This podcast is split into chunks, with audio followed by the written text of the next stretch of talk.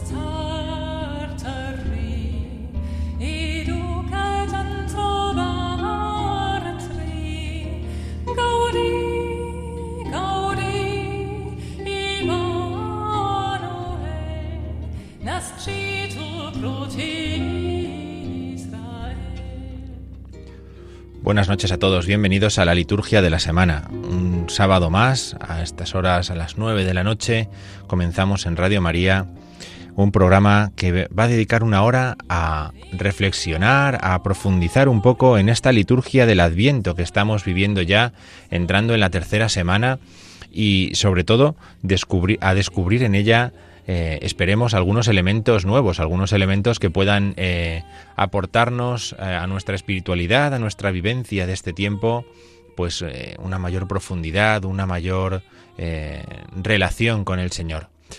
En este tercer domingo de Adviento en el que estamos ya entrando, en el que ya estamos, si hemos rezado ya las vísperas, pues ya, ya estamos en él, ya hemos dejado el sábado de la segunda semana, hemos entrado en una nueva semana del Adviento en, esta, en este día vamos a dedicar este rato de, de, estudio, este rato de reflexión, a acercarnos al lugar de la Virgen María en el tiempo del Adviento. Sabemos bien que en el tiempo del Adviento los personajes más significativos son el profeta Isaías, Juan el Bautista, la Virgen María.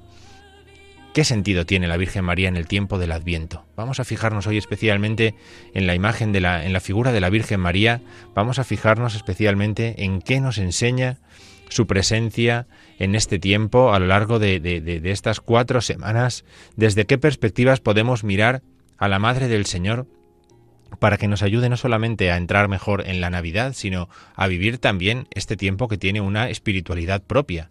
Tiene una espiritualidad que no está exclusivamente en función de lo que vamos a celebrar en Navidad, sino que, tiene que ver con lo que, con lo que nosotros hemos eh, conocido también y el Señor nos ha revelado eh, acerca de su segunda venida. Por eso, este es el tema al que vamos a dedicarnos hoy, la Virgen María en el tiempo del Adviento. Comenzamos ahora eh, viendo la liturgia de la semana, comenzamos eh, reflexionando sobre qué nos ofrece esta semana tercera del tiempo del Adviento y después entraremos en una fase larga, una fase interesante que nos va a permitir mm, entrar en el misterio de la Madre del Señor como modelo de la espera, que nos va a permitir entrar en el misterio de la Madre del Señor a lo largo de los dos advientos que celebramos dentro de un solo adviento y que nos va a acercar sobre todo también a dos fiestas de gran importancia. Una la hemos celebrado eh, esta semana atrás, la Inmaculada Concepción,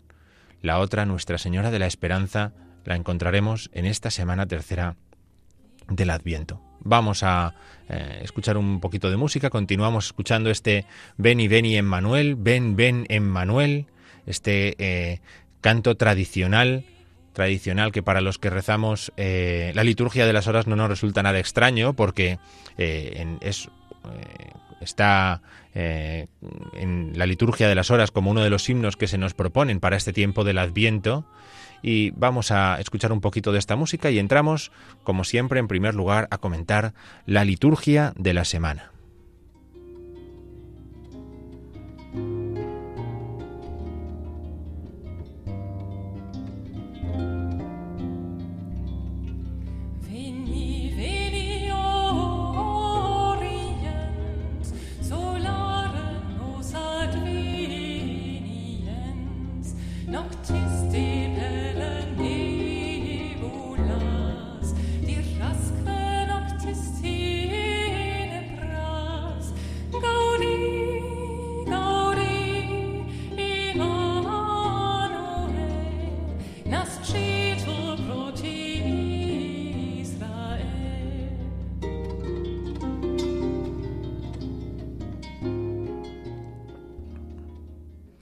Muy bien, pues vamos a pasar a comentar la liturgia de la tercera semana del tiempo del Adviento.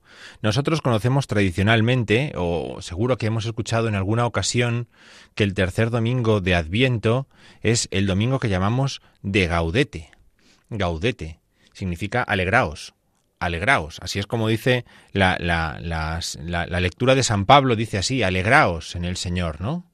Gaudete indomino. ¿No? Pero, ¿por qué este tercer domingo de Adviento lo llamamos Domingo de Gaudete? Podríamos empezar por aquí, aunque, mm, aunque esto sea solamente un, como un pequeño matiz, ¿no? Diríamos, si fuera un texto escrito, este comentario, esto es una nota a pie de página, ¿no? Para poder explicar toda la tercera semana, vamos a explicar por qué el tercer domingo de Adviento lo llamamos Domingo de Gaudete.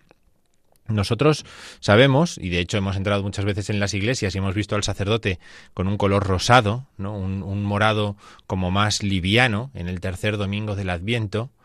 Si hacemos memoria, nos acordaremos de que también en Cuaresma hay un domingo que el sacerdote viste así, con un color eh, morado más claro, ¿no? tirando a rosa, no es rosa, ¿no? no es propiamente un color rosa, sino que es un morado más claro, ¿no? Esto es así porque el tiempo de la, de la cuaresma, fíjense, estoy dando el salto a la cuaresma, ¿eh? porque la cuaresma nos va a servir para entender lo que pasa en el adviento. La cuaresma es un tiempo que eh, está compuesto significativamente por grandes penitencias, grandes tiempos de ayuno, grandes esfuerzos, podríamos decir. ¿eh? Grandes esfuerzos. Esos grandes esfuerzos hacen que la cuaresma sea un tiempo ciertamente de desierto, un tiempo ciertamente penoso, duro, podríamos decir. ¿Qué es lo que sucede? Que cuando ya hemos pasado la mitad de la cuaresma, la mitad de la cuaresma podríamos decir que es a partir de haber pasado el tercer domingo de cuaresma, si recuerdan en la cuaresma hay seis domingos, el sexto es el que llamamos domingo de ramos, pasado el ecuador de la cuaresma, uno respira, ya ha hecho todo el camino de su vida y casi podríamos decir que lo que le queda es un camino de bajada, ¿no? O digamos que lo que le queda es más ligero más ligero que lo que ya ha tenido que, caminar, que avanzar, ¿no? Y entonces hay como un momento en el que, mm, digamos que nos permitimos relajar un momento eh, los ayunos, relajar un momento los esfuerzos, ¿no? Eh, no para dejarnos llevar, sino para retomar con fuerza ante la última parte de la cuaresma que vamos a afrontar, ¿no? Y entonces, una de las maneras de significar eso, fíjense, hay muchos ritos en los que existe una misa a la mitad de la cuaresma. Y se llama así, misa a la mitad de la cuaresma. Nosotros en el romano actual no lo tenemos, pero muchos ritos antiguos, eh, incluso el, el mozárabe, por ejemplo, tienen una misa a la mitad de la cuaresma. Y lo que hacen es decir esto, es decir, venga, ya habéis hecho el esfuerzo grande, ahora tomad un poco de aire y seguid adelante, porque lo que queda os lleva a la cumbre de la Pascua.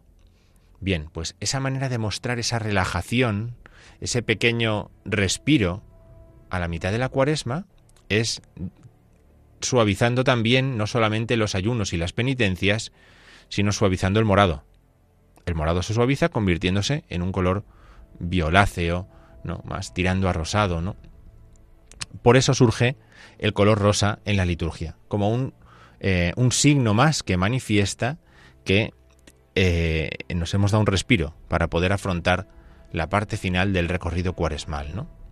Como el, adviento se crea y, toma muchos elementos eh, copiando de la cuaresma, copiando de la cuaresma, aunque el adviento no es un tiempo propiamente penitencial, sino que es un tiempo, lo sabemos, de espera alegre y gozosa, también imitamos ese poder utilizar ese color morado claro o rosado, que no es obligatorio, ¿eh? No es obligatorio, es una opción.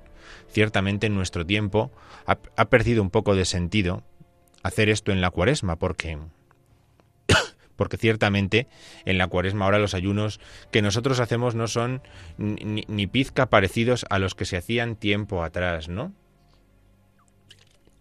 Por eso viene bien, viene bien que sepamos que de ahí ha surgido el que tengamos un rosa también en el Adviento, un domingo de gaudete, que es como una alegría dentro de la alegría, porque el tiempo de Adviento, ya decimos, no es un tiempo triste, no es un tiempo de, pena, no es un tiempo de sufrimiento, no es un tiempo al contrario.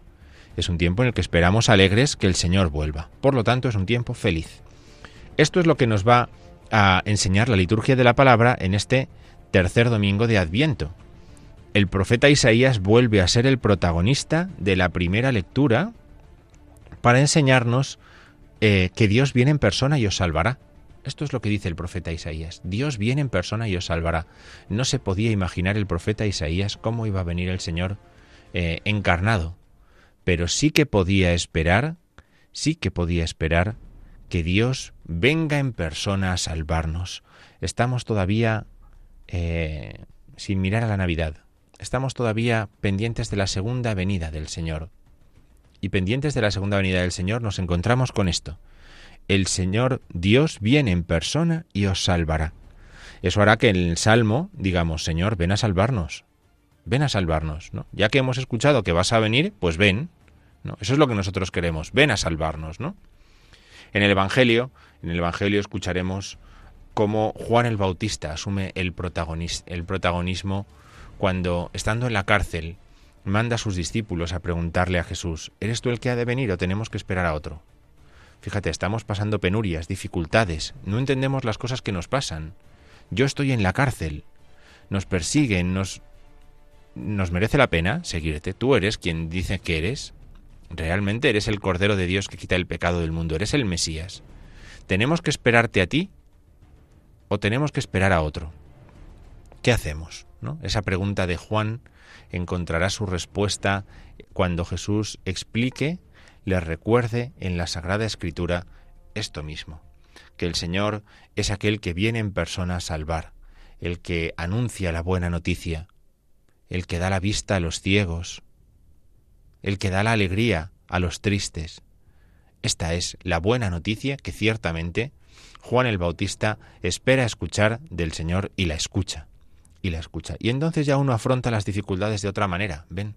Esto es lo que nos enseña Juan el Bautista, que uno afronta las dificultades de otra manera, hasta la cárcel si es necesario, si uno está convencido, si uno sabe a ciencia cierta como lo sabemos, que Jesús es el Mesías, el Hijo de Dios. Unas lecturas, por lo tanto, preciosas que nos invitan a mantener la alegría porque esperamos la venida del Señor. Esto es lo que tenemos que tener en cuenta nos invitan a mantener la alegría porque vivimos a la espera del Señor que vuelva glorioso desde el cielo, nos dice la liturgia. Bien, pasamos al lunes, lunes de la tercera semana del Adviento.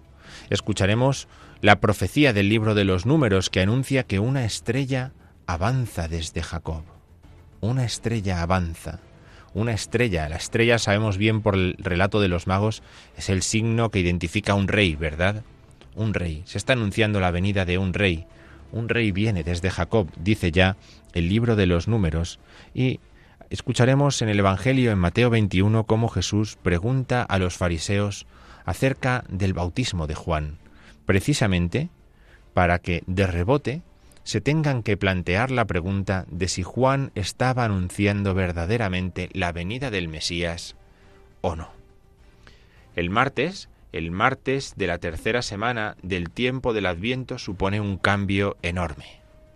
El 17 de diciembre, lo sabemos bien, lo hemos escuchado ya en este programa, luego lo volveremos a decir, el 17 de diciembre entramos en la segunda parte del Adviento. Ya no nos fijamos en la segunda venida del Señor, Ahora tenemos una octava para preparar la Navidad. Ahora tenemos una octava para preparar la celebración de la Navidad. Fíjense, hasta ahora se nos ha hablado mucho de estar vigilantes, de estar atentos, porque no sabemos el día ni la hora en que vendrá el Señor. Ahora lo que tenemos que hacer es preparar una celebración. Una celebración que sabemos cuándo sucede, el 25 de diciembre. Pero hasta ese 25 de diciembre, la Iglesia nos da una octava para que preparemos el nacimiento del Señor. El Señor ya vino en la carne una vez pobre y humilde, hace dos mil y pico años. Volverá en gloria, pero ahora vamos a celebrar que una vez vino pobre y humilde para salvarnos. Y a partir de ahora las lecturas, a partir de este 17 de diciembre, van a ser textos, oráculos que nos recuerden la profecía del nacimiento del Mesías. Escucharemos en la primera lectura del martes eh, la referencia a Judá, al cetro de Judá. Jesús es Jesús descendiente de la casa de Judá. Y por lo tanto, lo que aparece desde el primer día de esta octava de preparación para la celebración de la Navidad es la referencia a la verdadera humanidad de Cristo. Él es descendiente de Judá, hasta tal punto que el Evangelio de ese día, Mateo 1, va a recorrer la genealogía de Jesús. Qué belleza la genealogía de Jesús. Ese día que llegamos a misa y empezamos a escuchar nombres y nombres y nombres, y generaciones y generaciones y generaciones, y reyes y personajes de los que no hemos oído hablar en nuestra vida. Jesús como verdadero hombre que es, ha entroncado en una familia humana, ha formado parte de una familia humana. Estas son las lecturas del día 17 de diciembre. Ya a partir de este día, ya los días se nombran así. Ya no son de la primera semana, de la segunda, de lo que sea, sino que ahora son feria del 17 de diciembre, feria del 18 de diciembre, feria del 19 de diciembre. Así. Tienen como un nombre propio, un nombre propio. El día miércoles es feria del 18 de diciembre. Feria del 18, 18 de diciembre. Y escucharemos la profecía de Jeremías, Jeremías 23, en la que anuncia Jeremías un vástago legítimo al rey David. Un vástago legítimo a David. Y después escucharemos en el Evangelio según San Mateo, en el capítulo 1, la profecía de que Jesús nacerá de María, desposada con José, el hijo de David. Es muy interesante que vayamos en estos días también leyendo los salmos y rezando con los salmos que anuncian esto, que en sus días florezca la justicia, la paz abunde eternamente. Florecer. Florecer aquí hace referencia a nacer, hace referencia a una vida que va a ser eh, visible. Estaba oculta y se hace visible por la Navidad. Por eso es tan interesante que aprendamos a leer estas lecturas como profecías todas del misterio de la Navidad. El 18 de diciembre, la Iglesia hace la memoria de Nuestra Señora de la Esperanza, el tradicional título que la liturgia le ha dado en España a la Virgen María, a la Virgen María. Así que nos encontramos ante un día de gran tradición, un día de gran tradición. Piensen que la misa más antigua que nosotros tenemos en España, dedicada a la Virgen María, es la misa del 18 de diciembre. La misa del 18 de diciembre en el rito hispano-mozárabe es la misa en la que hacemos memoria de la anunciación, de la encarnación del Hijo de Dios. ¿Qué mejor forma de preparar, pensaban aquellos cristianos, la celebración del nacimiento que haciendo memoria de la celebración de la encarnación. Puesto que así ha sucedido en el seno de la Virgen, que así suceda también en la celebración de la Iglesia. Y esto tan interesante, esta idea tan lógica, es la que hace que el rito mozárabe celebre ocho días antes de la Navidad la fiesta de la Virgen María. Ocho días antes de celebrar al Señor, celebramos a la Madre y confesamos que Jesucristo es verdaderamente Dios y verdaderamente hombre. Esto es eh, eh, de una gran profundidad eh, en cuanto a la reflexión teológica desde la liturgia. El 19 de diciembre, que es jueves, en este año escucharemos la lectura de los, del libro de los jueces, en la que se habla del nacimiento de Sansón. Aquel personaje Sansón había sido anunciado a sus padres por un ángel, y este Sansón será un joven consagrado al Señor. Todas estas lecturas que vamos a ir escuchando, lo que nos están anunciando es el nacimiento mm, virginal, el nacimiento milagroso del Hijo de Dios en la carne. Son como preparaciones que en el Antiguo Testamento se entienden bien cuando se leen a la luz de Jesucristo y de su natividad. Por eso en estos días ya sí que la Navidad eh, está siendo ya, podríamos decir, preparada de una forma tan directa que prácticamente nos encontramos todos los días reflexionando sobre el misterio de la Navidad. Esto es lo que estamos haciendo. Ya esta octava, esto es una cosa muy seria. Ya estamos, sin duda, en, los días inmediatos de la celebración de la Navidad tanto es así que Gabriel, el arcángel Gabriel, anuncia a Zacarías el nacimiento de Juan el Bautista en el Evangelio que escucharemos en este día, eh, feria del jueves 19 de diciembre. El viernes 20, 20 de diciembre, la primera lectura es esa fantástica profecía que conocemos también de memoria de Isaías en el capítulo 7. Mirad, la Virgen está encinta y da a luz un hijo esta profecía, los antiguos cristianos ya la entendieron referida a la venida del Mesías, a la venida del Mesías. El Evangelio de este día, 20 de diciembre, es el relato Lucas 1, 26, 38 de la Anunciación. La Anunciación. Ven, si es que estamos ya eh, dentro del misterio de la Navidad, del misterio de la manifestación del Señor. El sábado 21 de diciembre, 21 de diciembre, la primera lectura puede ser o el cantar de los cantares o sofonías. Cualquiera de las dos es una profecía de la llegada del Señor en la carne en medio de nosotros. Y el Evangelio son esos versículos preciosos que nos relatan la visitación de la Virgen María a su prima Isabel. ¿Quién soy yo para que me visite la madre de mi Señor?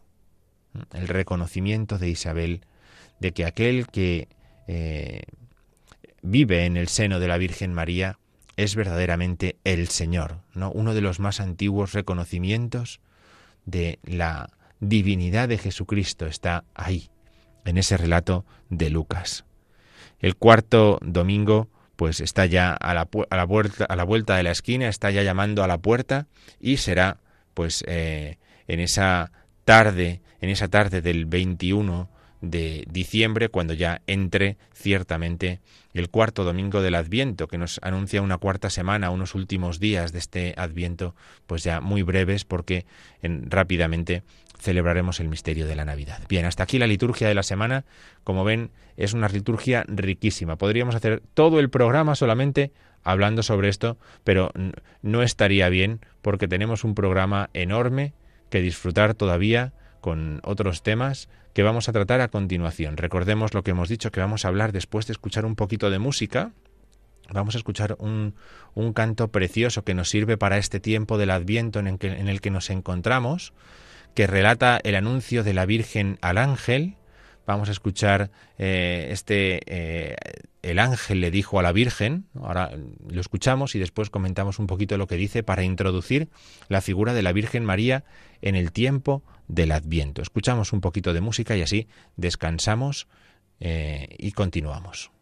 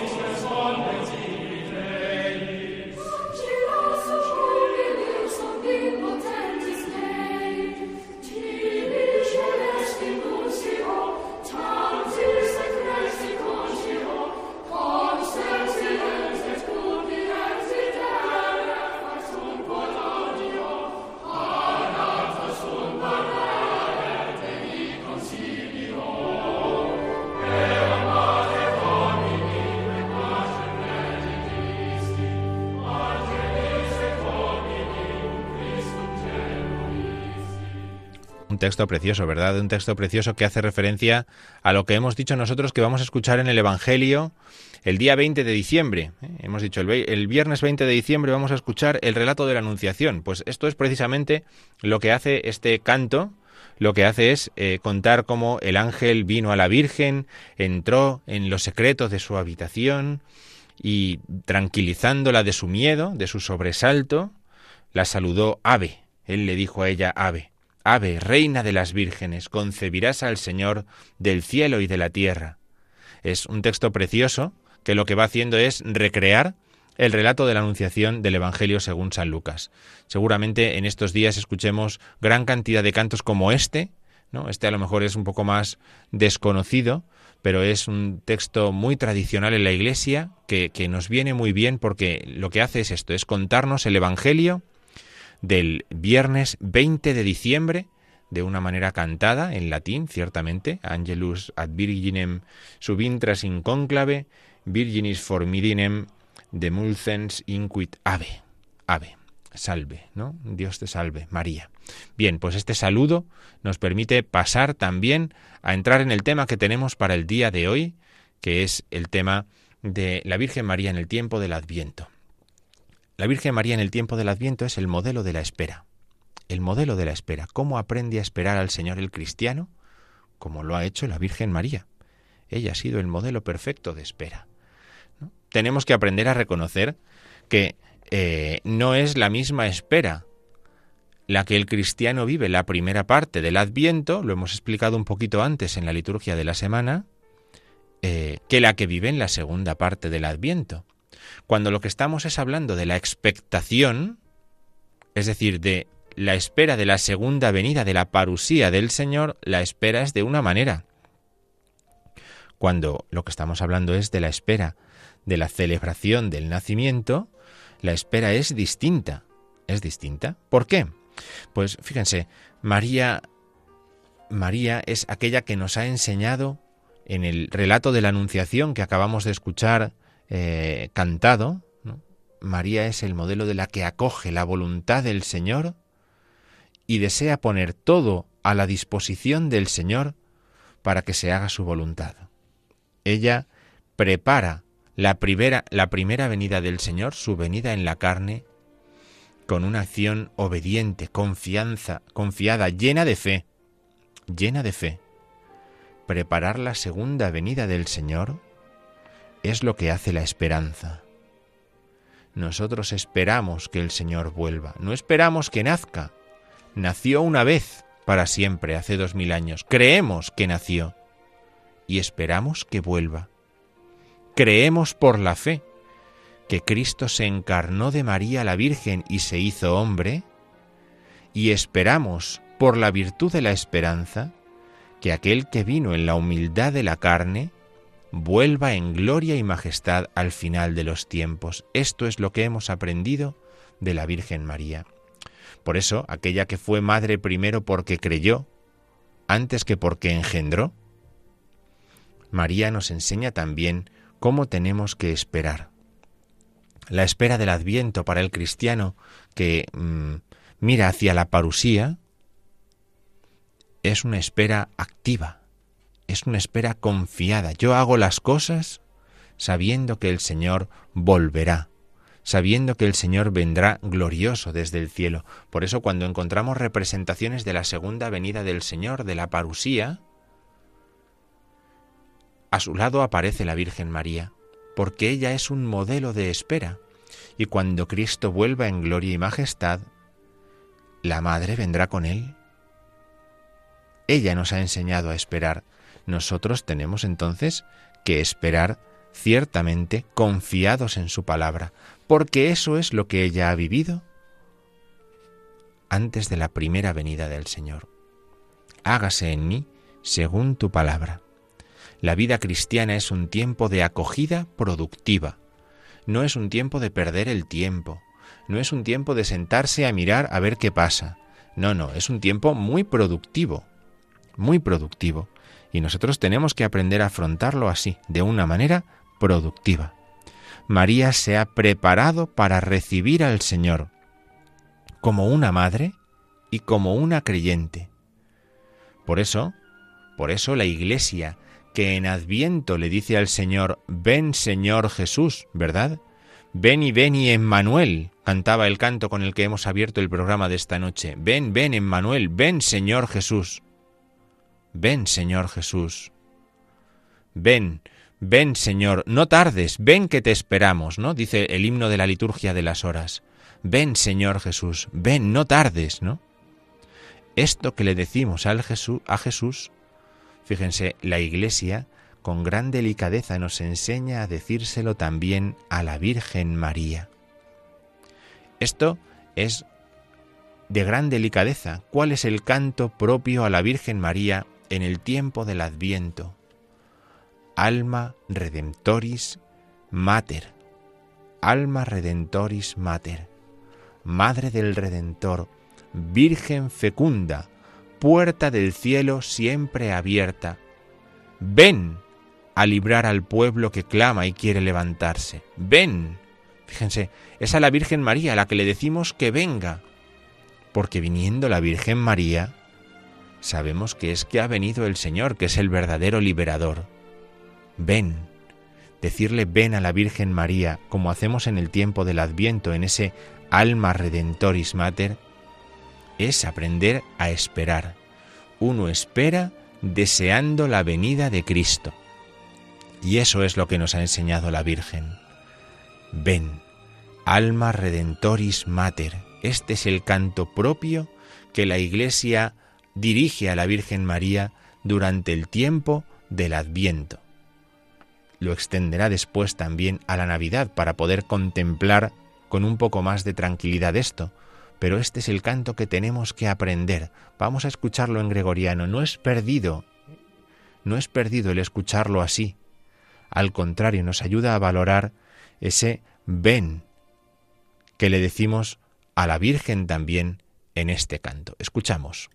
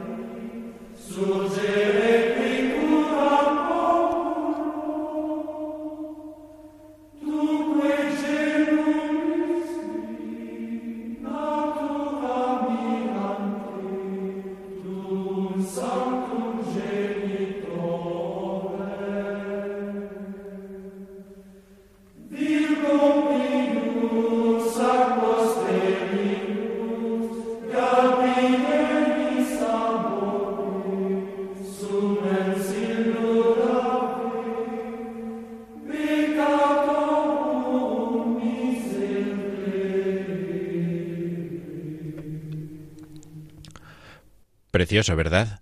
Precioso, de una gran sensibilidad, de, un, de, una, gran, de, una gran teología, Madre del Redentor, Virgen fecunda, puerta del cielo siempre abierta, estrella del mar, ven a librar al pueblo que camina y quiere levantarse.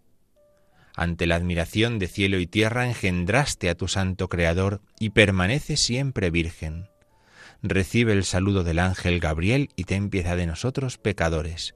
no nos podemos referir a la Virgen María sin hacer referencia al Hijo. Por eso al final el, canto acaba referido a, la encarnación, al, relato de la anunciación que hemos hablado ya en este programa. Ven, ven, ¿no? el, hablar de María como puerta por la que Cristo ha entrado en este mundo, por el que ha entrado en esta vida, es algo eh, de gran eh, profundidad también, de gran sensibilidad teológica. María es la que ha dado paso al Salvador a nuestro mundo, la que ha dado paso al Salvador a nuestra vida. Por eso le podemos decir a ella, ven, porque sabiendo que si ella viene, el Señor viene con ella. Esto es el adviento, ¿verdad? Esto es el adviento. Nosotros tenemos que entender esto también bien. Nosotros deseamos que el Señor venga, deseamos que venga en gloria y majestad, que acabe, que pase este mundo y llegue tu gloria, ¿no? Decían los primeros cristianos, ¿no? En el siglo I. Pase este mundo y venga tu reino. ¿no? Pues eso es lo que nosotros deseamos también, ¿no? Por eso decirle a la Virgen, ven, ¿eh? nos tiene que llevar a ese ven, Señor Jesús. ¿eh? que es la eh, Maránata, la exclamación típica del Adviento. Ven Señor Jesús. Bien, esta, mm, esta idea acerca de, cómo María es modelo de la espera en el tiempo del Adviento nos lleva a una segunda parte, a una segunda parte eh, para hablar de la Virgen María en Adviento, de la que ya hemos introducido algo cuando hemos hablado de las dos partes que tiene el tiempo del Adviento, que tenemos que saber diferenciar. En la primera parte, la primera parte la que hace referencia a, la segunda venida, a la parusía del Señor, es eh, la parte más amplia, que da tiempo a una octava, en la que vamos a entrar ya en esta semana, que nos prepara a una celebración. ¿Vale? La primera parte del Adviento nos prepara algo que está por suceder, la segunda para la celebración de algo que ya ha sucedido. La primera parte del Adviento es una expectación ante lo que desconocemos, cómo será. La segunda es una contemplación ante lo que sabemos que sucedió.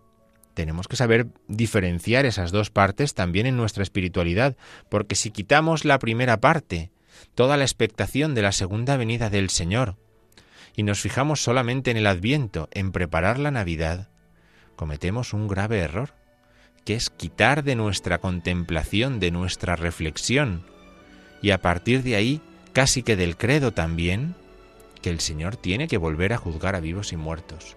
Nosotros lo que creemos lo celebramos, y como lo celebramos vivimos. Por eso, la Virgen María nos ayuda en esta primera parte del Adviento a tomar conciencia de que el Señor tiene que volver, tiene que volver y nosotros que desear que vuelva. Y en la segunda parte del Adviento, en esta octava, en la que vamos a entrar en esta semana, a reflexionar sobre cómo fue su primera venida. Por eso, el cuarto domingo del Adviento, como siempre cae dentro de esta octava que decimos, el cuarto domingo del Adviento siempre es una reflexión preciosa, una reflexión preciosa sobre el misterio de la encarnación ya no estamos hablando de la segunda venida. El cuarto domingo ya no hablaremos de la parusía, sino que escucharemos alguna referencia a José o a María, porque así es como eh, entramos en el misterio de la Navidad. La Virgen María aparece también en esta octava, fíjense, durante las tres primeras semanas del Adviento, no se nos ha hablado en las lecturas sobre la Virgen María. Ni una sola lectura de la liturgia en misa nos ha hablado de la Virgen María, porque estamos pendientes de la parusía, de la segunda venida. Pero a partir del día 17 vamos a encontrar constantes referencias a la anunciación, a la visitación, a mm, la cuestión con José, a la genealogía en la que aparece la Virgen María María no ha aparecido en los Evangelios hasta ahora en estas tres semanas. Ahora, con María, vamos a aprender a preparar la celebración del nacimiento del Señor. Es muy importante esto, que seamos capaces de, reconocer las diferencias entre un tiempo y otro, aun estando dentro del mismo adviento. Que seamos capaces de, apreciar cómo mm, la Iglesia quiere dar distintas tonalidades distintos matices a lo que estamos viviendo en estos días. María, en la segunda parte del Adviento, en esta octava en la que entramos, es la que acepta ser la Madre del Salvador. María, en la primera parte del Adviento que estamos terminando, es como miembro eminente de la Iglesia quien nos enseña a decir, ven, Señor Jesús. Desead que mi Hijo vuelva María es modelo de oración para el cristiano. Y en la primera parte del Adviento lo hace indicándonos que tenemos que desear la segunda venida del Señor. En la segunda parte del Adviento nos va a ayudar a contemplar cómo fueron los misterios de la infancia, cómo fueron los misterios de la encarnación, y a profundizar así en lo que vamos a celebrar. Es sin duda una bonita eh, eh, variedad, una bonita variedad. nosotros tenemos que saber no empeñarnos en ir a nuestro ritmo, sino dejarnos llevar por el ritmo de la liturgia de la Iglesia, dejarnos llevar por un ritmo que nos ayuda a descubrir con mayor riqueza lo que nosotros celebramos y lo que nosotros eh, vivimos de día en día cuando escuchamos la palabra de Dios. Por eso aprovechemos eh, estos matices de cada día, de cada semana, porque nos van a ayudar mucho a apreciar, a exprimir y a sacar lo mejor del tiempo del adviento. Vamos a escuchar un poquito más de música. Vamos a escuchar otro canto que reconoce en María que ella es la rosa entre las rosas, la flor de las flores, ¿no? Ella, a la que Dios ha elegido para que fuera la madre del Señor, es la rosa entre las rosas. Vamos a escuchar esta cantiga de Alfonso X el Sabio, una de las cantigas a la Virgen María más conocidas también, pero que nos va a servir para, en, otro tono, ¿no? Eh, eh, confesar esto que estamos mm, viendo hoy. ¿no? María es la rosa. ¿no? Nosotros decimos en las letanías del rosario, rosa mística. ¿no? Rosa mística. ¿no? Ella es la que ha, eh, la que ha acogido en su seno al Salvador para dárnoslo a nosotros, ¿no? Para darnos el buen olor de Cristo. Bien, pues vamos a escuchar esta cantiga, esta rosa das rosas, rosa das rosas, flor de las flores, ¿no? Vamos a escucharla eh, para hacer un pequeño mm, descanso y seguimos hablando de la Virgen María en Adviento con dos matices muy diferentes pero muy bonitos a la vez. Escuchamos el canto. Rosa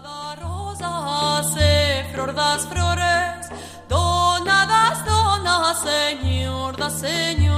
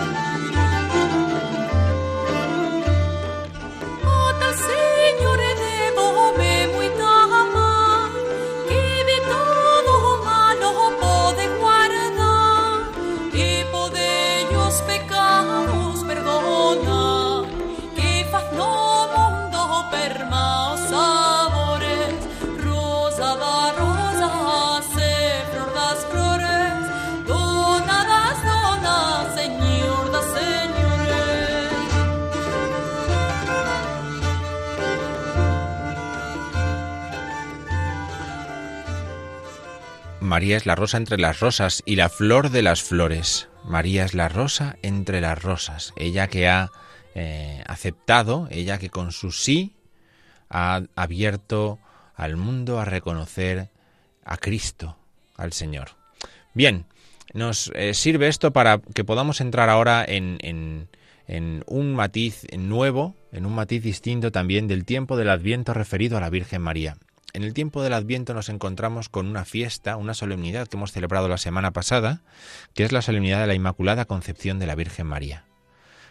Si nosotros seguimos eh, el, calendario solar, pues seis meses después de la encarnación de Juan el Bautista, de ser engendrado en el seno de su madre Isabel, en junio Juan el Bautista, pues en diciembre ponemos la eh, Inmaculada Concepción de la Virgen María. Más aún, nueve meses después, en el 8 de septiembre, nosotros pondremos la Natividad de la Virgen María. Sin embargo, como fiesta litúrgica, la, la Inmaculada Concepción tiene muchísimo más peso que la Natividad. Es una gran solemnidad, es una gran solemnidad y además en España es la patrona de España, ¿no? Por aquel milagro de Empel que conocemos bien, ¿no? En, en, Flandes, pero eh, la Inmaculada Concepción de la Virgen María es una eh, fiesta de gran tradición en nuestro país que ha sido inmaculista desde tiempos, eh, desde tiempos antiguos, ¿no? Uno de los primeros países que, que, se esforzó en fortalecer el voto inmaculista con respecto a, la, concepción de María. ¿no? Bien, eh, la Inmaculada Concepción de María parece que dentro del Adviento dice uno, nos han metido una, solemnidad aquí que no sabemos esto. Es importantísimo que podamos mm, enmarcar bien la Inmaculada Concepción de María en el tiempo del Adviento. ¿Cómo prepara Dios una digna morada para su Hijo?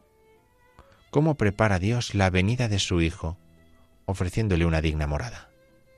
Esa digna morada es María. Y para que María pueda ser una digna morada, María es concebida sin mancha de pecado. Sin mancha de pecado decimos nosotros, ¿no? Confesamos así, antes, durante y después del parto, ¿no? Manteniendo su virginidad antes, durante y después del parto y sin mancha de pecado durante toda su vida. Porque eh, para poder significar que ella iba a llevar en su seno al santo de los santos, ella misma fue santificada de una forma especial. Por eso la Inmaculada Concepción de María, aunque caiga, porque cae en el 8 de diciembre, porque así mezclamos nosotros los calendarios, ¿no? Ciertamente nos permite reflexionar y hacer un bonito, eh, una bonita meditación sobre cómo Dios prevé la venida de su Hijo y ofrece todo lo necesario para que esa venida de su Hijo sea significativa, es decir, para que quien quiera entrar en ese misterio pueda reconocer verdaderamente que Él es el Señor, que Él es el Santo de Dios, el Hijo de Dios, ¿no? Si nosotros hemos estado atentos a la celebración de la Inmaculada Concepción en nuestra parroquia, cuando hemos ido a misa la semana pasada y hemos eh, celebrado el domingo pasado esta, eh, em, esta fiesta, esta solemnidad de la Inmaculada Concepción de María, hemos escuchado, hemos escuchado una palabra clave para poder entender la Inmaculada Concepción de María. Esa palabra es preservar. María ha sido preservada de toda mancha de pecado. María no ha sido redimida perdonándole los pecados, sino preservándola de ellos, porque es más perfecto preservar que perdonar. Por eso María ha sido preservada de toda mancha de pecado. Si estuvimos atentos en misa, nos daríamos cuenta de que por cuatro veces escuchamos el verbo preservar. María ha sido preservada de toda mancha de pecado. Eso no significa que el que hizo esas oraciones estaba aburrido, no sabía sinónimos, no tenía eh, un diccionario a mano para poner... No, no. Significa que se ha querido reforzar esa idea. María ha sido preservada de toda mancha de pecado en previsión de los méritos de Cristo, María ha sido ha aceptado ser preservada de toda mancha de pecado. Esto es muy importante porque nos ayuda a ver también cómo preparar nosotros la venida del Señor. La venida del Señor se prepara mm, evitando toda mancha de pecado. Nosotros no hemos sido preservados de toda mancha de pecado porque nosotros, ninguno de nosotros somos eh, los que hemos engendrado en la carne al Hijo de Dios. María tuvo esa misión y por eso fue preservada. Los que tenemos otra, pues tenemos otra forma de que nuestros pecados mm, no se realicen o de preverlos y después de perdonarlos, porque nuestra vida es distinta. Pero viene bien que nos fijemos en cómo Dios prevé la venida de su Hijo, haciendo que María sea inmaculada, sin mancha de pecado. Ella ha sido preservada. Aprendamos este verbo para entender también el misterio de la Virgen María en el Adviento. Y un último eh, elemento es la fiesta de Nuestra Señora de la Esperanza, Santa María de la O, de la O, esa O de admiración, ¿no? esa O de admiración, ¿no? que es la fiesta del 18 de diciembre. La Iglesia en España, en el rito hispano-mozárabe, introdujo como fiesta de la Virgen María en el calendario litúrgico esta fiesta.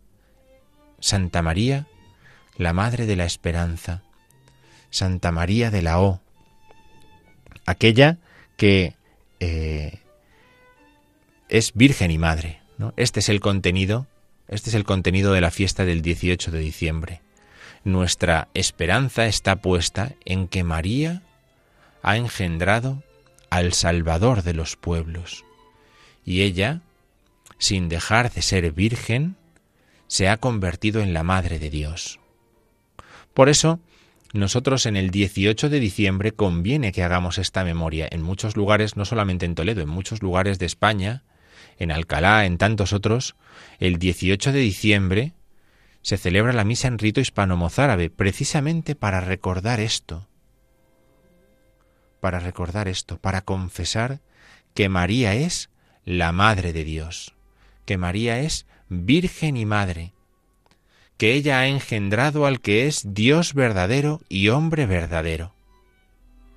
¿Qué mejor forma de preparar, de preparar, de esperar la venida del Señor que meditar en el misterio del sí de María? de cómo ella ha aceptado ser virgen y madre. Bien, tenemos que terminar el programa. Escuchamos un poquito de música, un antiguo, villancico, un antiguo villancico, un antiguo canto navideño, como es Riu Riu Chiu, aquel canto medieval que seguro que nos va a servir para mm, tener esta idea eh, también antes de terminar nuestro programa. Riu, riu, la guarda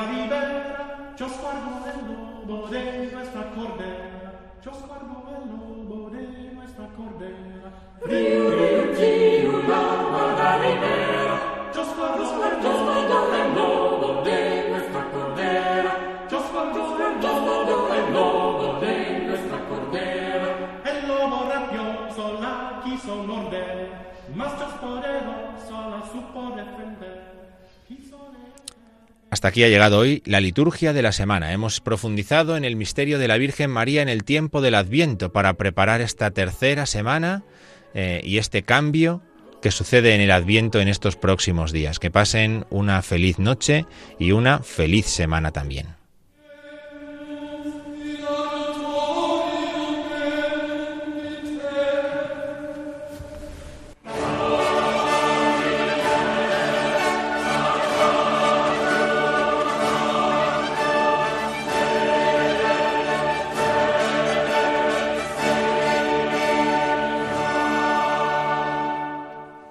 Han escuchado La Liturgia de la Semana, un programa que hoy ha dirigido el Padre Diego Figueroa.